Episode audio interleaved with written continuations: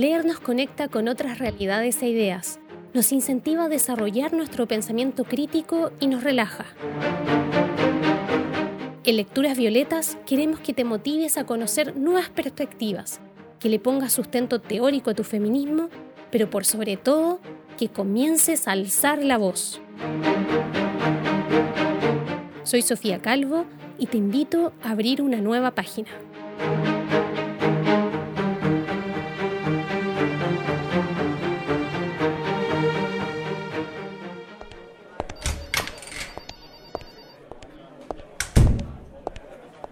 Hoy, en el último capítulo de la primera temporada de Lecturas Violetas, leeré un fragmento del libro de cuentos Manual para Mujeres de la Limpieza, de la escritora estadounidense Lucía Berlin, quien vivió en Chile durante varios años. Este texto fue publicado en 2016 por Editorial Alfaguara. En sus 432 páginas, correspondientes a 43 cuentos, nos permiten observar el mundo según esta magnífica narradora, cuyas historias coquetean constantemente con su relato autobiográfico y nos demuestran que la decadencia es una opción de vida, que en el caso de esta mujer fluye sin el dramatismo pose de aquellos malditos de la literatura contemporánea y se transforma en parte de su esencia, por momentos marginal y desadaptada como muchos de sus personajes, que navega entre estereotipos de género al mismo tiempo que los destruye y resignifica con una naturalidad y honestidad que conmueve y nos obliga a empatizar con su dolor y alegrías. Como leí este libro en mi Kindle, les comentaré la ubicación de mi sección destacada. Hoy leeré el cuento Mamá, que está en la posición 5446 a las 7332 aproximadamente, en la que la protagonista, junto a su hermana, relatan anécdotas que caracterizan la personalidad singular de su madre y su relación con ellas, y nos recuerdan lo intrincado y complejo que puede ser el lazo emocional con la mujer que nos dio la vida. Nuestra madre se preguntaba cómo serían las sillas si dobláramos las rodillas al revés. Tu padre, él no podía ser desgraciado a nadie.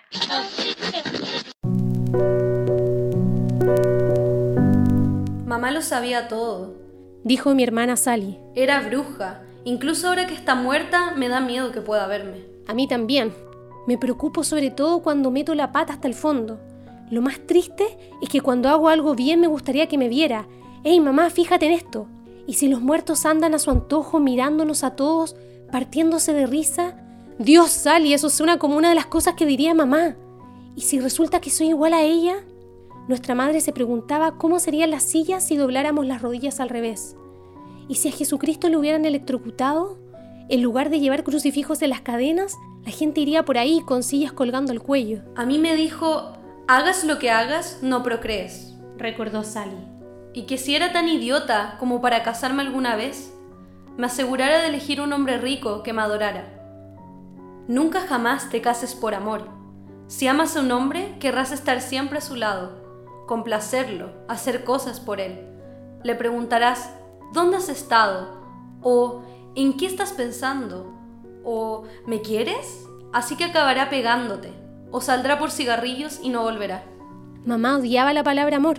La decía con el mismo desprecio que la gente dice la palabra furcia. Odiaba a los niños. Una vez la fui a buscar a un aeropuerto cuando mis cuatro hijos eran pequeños y chilló, ¡Quítamelos de encima! Como si fuera una manada de Doberman. No sé si me repudió por casarme con un mexicano o porque era católico. Culpaba a la iglesia católica de que la gente tuviera tantos hijos.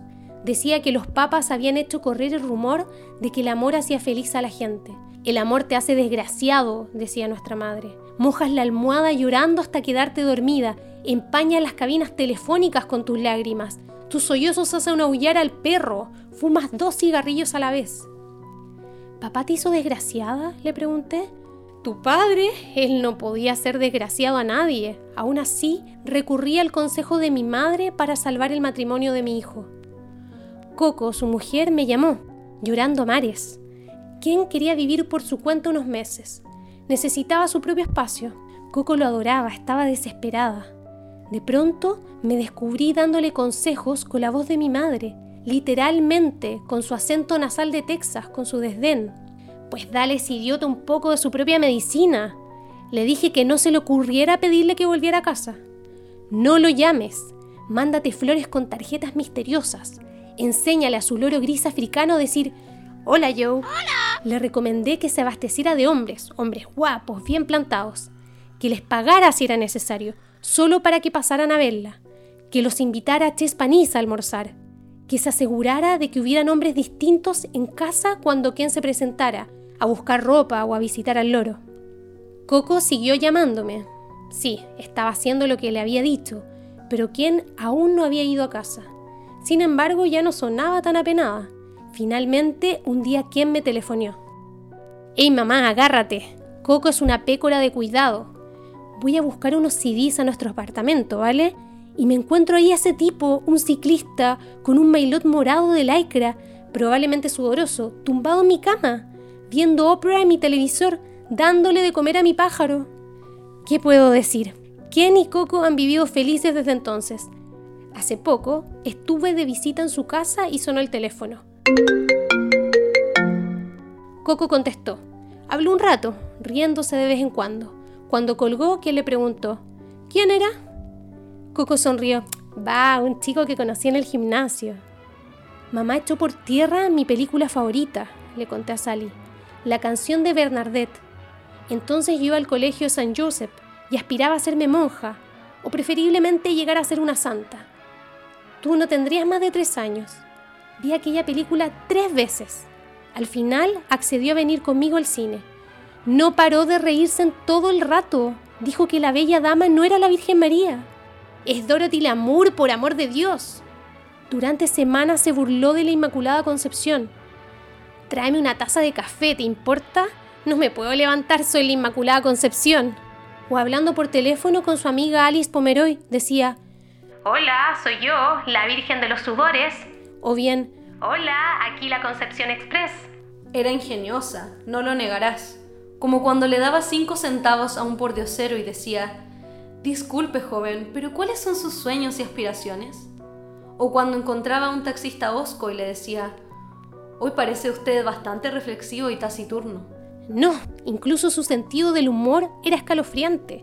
Las notas de suicidio que escribió a lo largo de los años, siempre dirigidas a mí, solían ser bromas. Cuando se cortó las venas firmó Mary la sangrienta.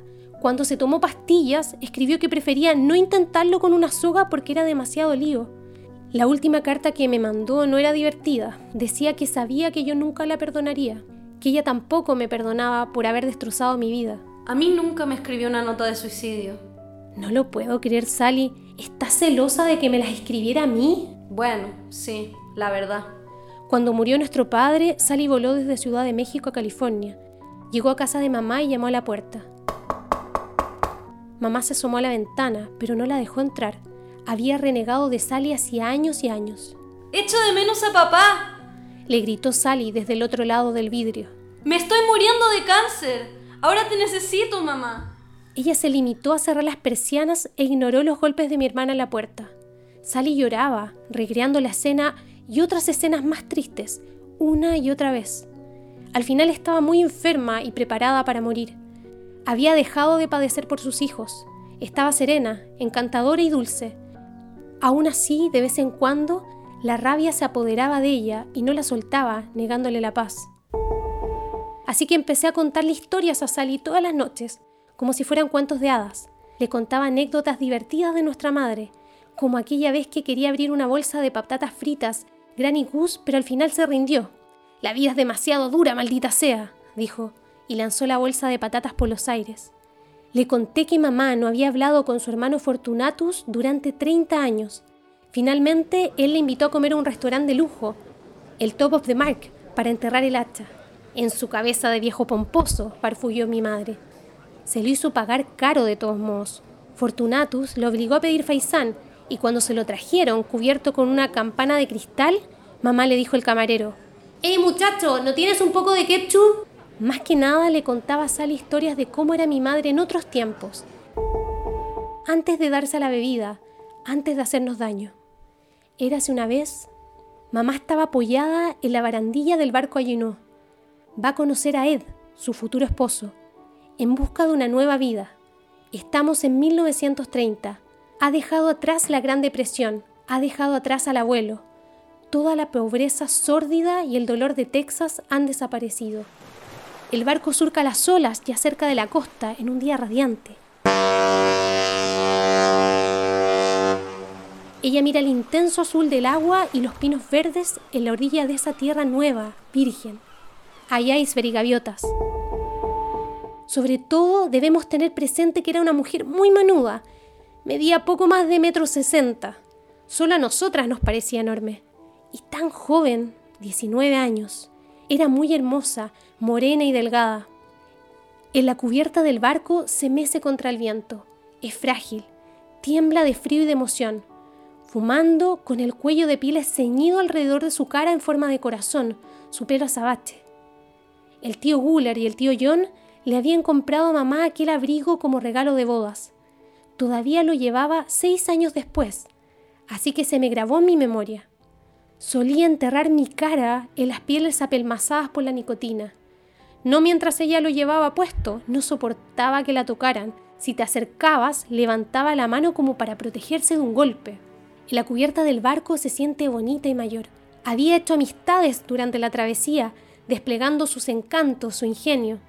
El capitán filtreaba con ella, le servía más ginebra que a ella le daba vértigo y le hacía reírse a carcajadas mientras le susurraba: Me estás rompiendo el corazón, belleza de tez morena.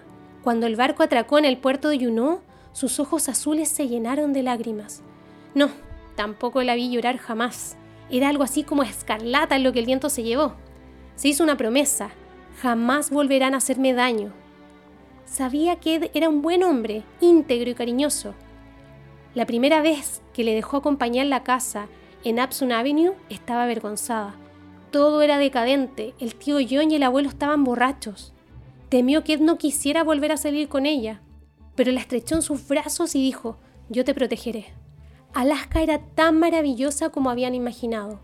Recorrieron regiones inexploradas en aviones que podían aterrizar en lagos helados, esquivaban en el silencio y vieron alces, osos polares, lobos. Acampaban en los bosques en verano y pescaban salmones. Vieron osos grizzly y cabras blancas de las montañas. Hicieron amigos.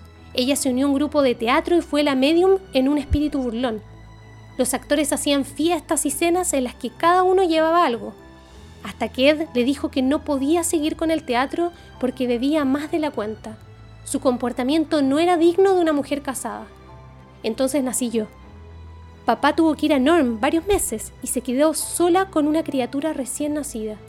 A su regreso la encontró borracha, tambaleándose conmigo en los brazos. Te arrancó de mi pecho, me dijo ella. Papá se hizo cargo de mí, empezó a darme el biberón. Le pedí a una mujer esquimal que me cuidara mientras él iba a trabajar. Acusó a mamá de ser débil y despiadada, como todos los Monihan. A partir de entonces se empeñó en protegerla de sí misma. No la dejaba conducir ni le daba dinero. Mamá solo podía ir andando a la biblioteca y leer obras de teatro y novelas de misterio o de Saint Grain. Cuando estalló la guerra naciste tú y nos fuimos a vivir a Texas. Papá sirvió en Japón, de teniente en un acorazado. Mamá no soportó volver a casa. Salía todo lo que podía y bebía cada vez más. La abuela dejó de trabajar en la consulta del abuelo para ocuparse de ti. Trasladó tu cuna a su habitación. Jugaba contigo y te cantaba y te mecía en brazos para dormirte. No dejaba que nadie se acercara a ti, ni siquiera yo. Para mí era terrible con mamá y con el abuelo, o sola más que nada. Me metí en problemas en la escuela, me escapé de un colegio, me expulsaron de otros dos. Una vez pasé seis meses sin hablar. Mamá me llamaba la mala semilla.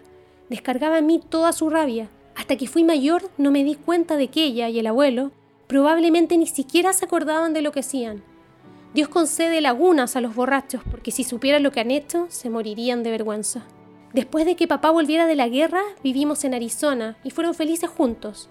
Plantaron rosales y te regalaron un cachorro que se llamaba Sam.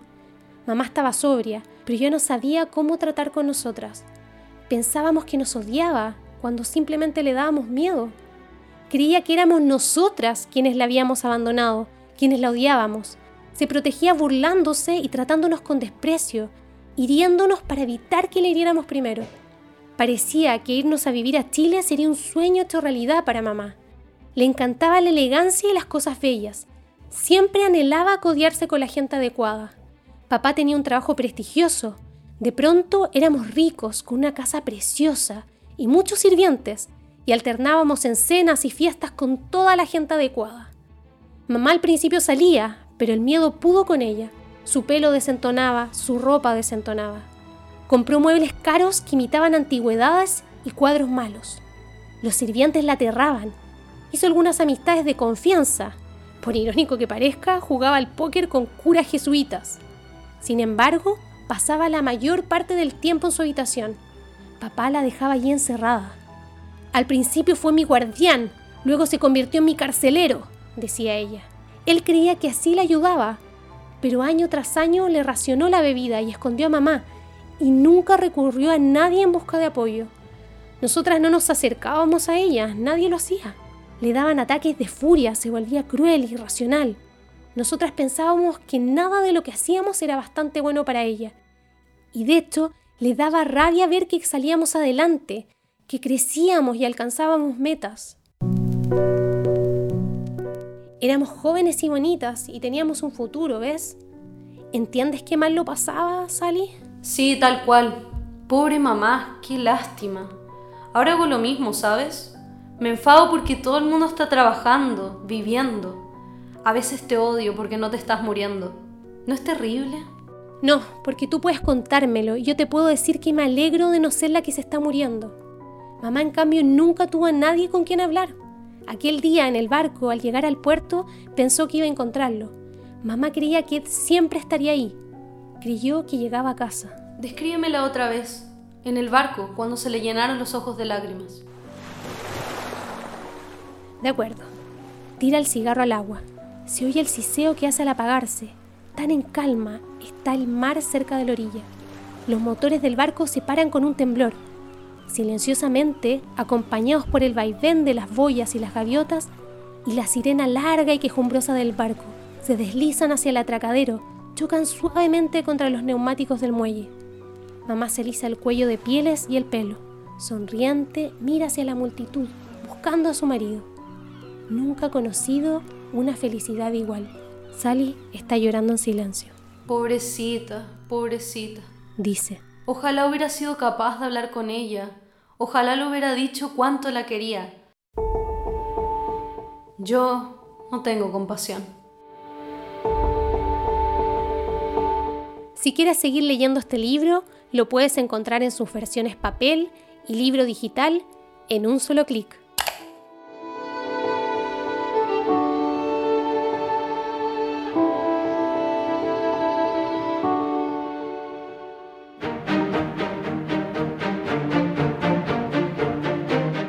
Lecturas Violetas es un podcast de QT. Su producción y locución es de quien les habla, Sofía Calvo, y su edición y postproducción de audio es de Marcelo Enríquez. La canción que escuchan es Happy Together de Dexter Britain. Nos encontramos pronto en Lecturas Violetas.